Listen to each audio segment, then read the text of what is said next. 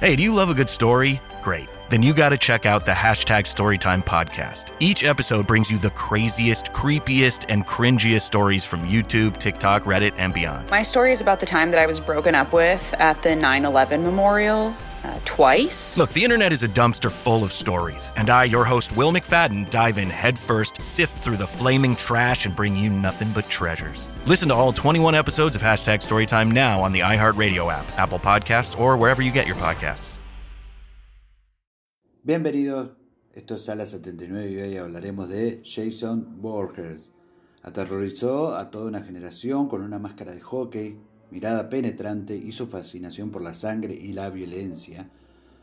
Y a pesar de que no aparece en gran parte de la película, que lo convirtió en un villano icónico del cine, Viernes 13 fue ese personaje el que se convirtió en la inspiración para un brutal asesino serial de Inglaterra.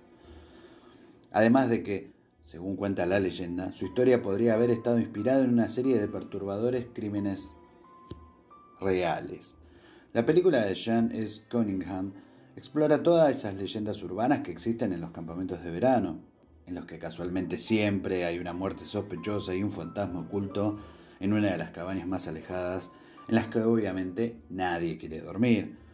Viernes 13, ¿no? uno de los grandes clásicos de terror de los 80, que es en parte responsable de que la fecha le produzca una sensación un tanto extraña a las personas, sigue a un grupo de consejeros de campamento que es acosado y asesinado por una figura desconocida mientras intenta reabrir un campamento de verano en el que un niño se ahogó y un espeluznante doble asesinato sucedió años anteriores. Contrario a lo que podrías llegar a pensar antes de verla, Jason no es el asesino, sino, ojo que viene un spoiler, igual ya a esta altura creo que todos las han visto, esas películas. Eh, la, la, verdadera asesina es Pamela Borges, quien, atormentada por la trágica muerte de su hijo, decide tomar venganza en los adolescentes del campamento Crystal Lake.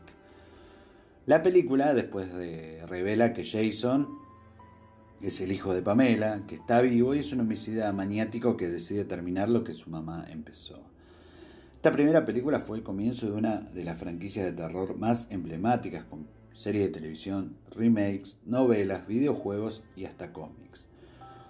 Pero el elemento realmente macabro de la historia no es lo que sucede en la película, sino las historias que supuestamente la esperaron, o sea, lograron hacer esta película.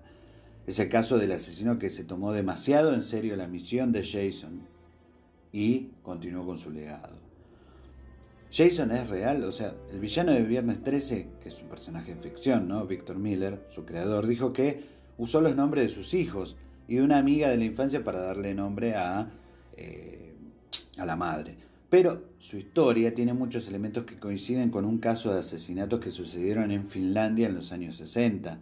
En 1960, tres adolescentes que acampaban en el lago Bodom en un campamento que además era similar al Christian Lake, fueron asesinados por un maniático desconocido alrededor de las 4 de la mañana acuchillados. Un sobreviviente logró escapar con la mandíbula rota y una conmoción cerebral y en un principio fue arrestado por los crímenes, pero después fue absuelto y no se logró identificar nunca al misterioso asesino.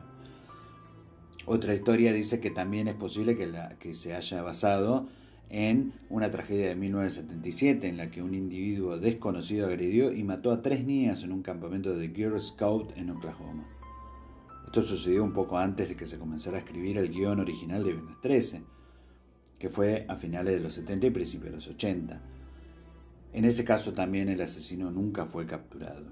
Y Jason no es el único. Otros personajes como Hannibal Lecter y Michael Myers también se basaron en personas y casos reales.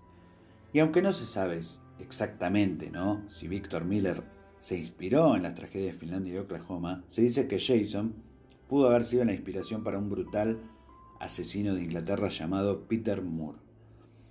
Moore era el dueño de un cine en el Monte de Gales y unos años después de ver la película, más exactamente en 1995, acuchilló y mató a cuatro hombres en un periodo de tres meses. Después de ser detenido, Moore confesó los crímenes pero luego cambió su testimonio y se declaró inocente. Dijo que el verdadero culpable había sido, su amante, llamado Jason.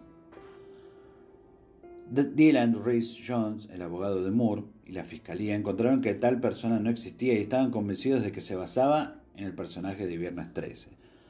Según un artículo de Main Online, Jones dijo, Moore ciertamente sabía mucho sobre el cine y habría sabido sobre la franquicia de Viernes 13. Y una de las películas que se estrenó poco antes de que comenzaran los asesinatos era precisamente la misma. Bien podría haber sido una inspiración para Moore, pero ciertamente la mayoría lo pensaba que era así. Por su parte, Lord Carlyle de Verview, el fiscal de este caso, dijo que comenzamos a ver algunas películas y había una serie de películas que Moore habría visto o mostrado. Una película episódica que muestra a alguien que mató a personas. Cada película tenía seis episodios en circunstancias que se parecían sorprendentemente a las formas en que Peter Moore llevó a cabo estos asesinatos. Moore finalmente fue declarado culpable y se encuentra cumpliendo cadena perpetua. Realmente, Jason Borges ha logrado ser tema de conversación en muchas, muchas charlas, sobre todo por la intriga que causa saber si realmente fue inspirado en algunos de estos asesinatos tan macabros que han sucedido a lo largo del siglo XX.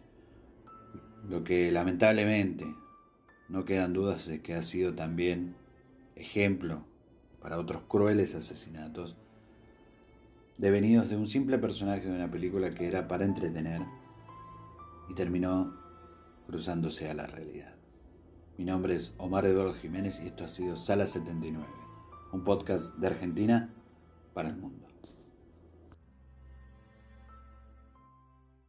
Hey, do you love a good story? Great. Then you got to check out the hashtag Storytime podcast. Each episode brings you the craziest, creepiest, and cringiest stories from YouTube, TikTok, Reddit, and beyond. My story is about the time that I was broken up with at the 9 11 memorial uh, twice. Look, the internet is a dumpster full of stories, and I, your host, Will McFadden, dive in headfirst, sift through the flaming trash, and bring you nothing but treasures. Listen to all 21 episodes of Hashtag Storytime now on the iHeartRadio app, Apple Podcasts, or wherever you get your podcasts.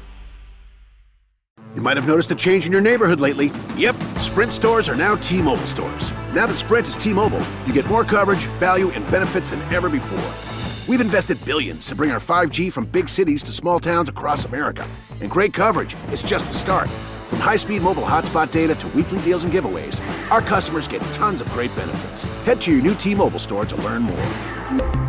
Qualifying service and capable device required. Coverage not available in some areas. Some uses may require certain plan or features. Ctmobile.com.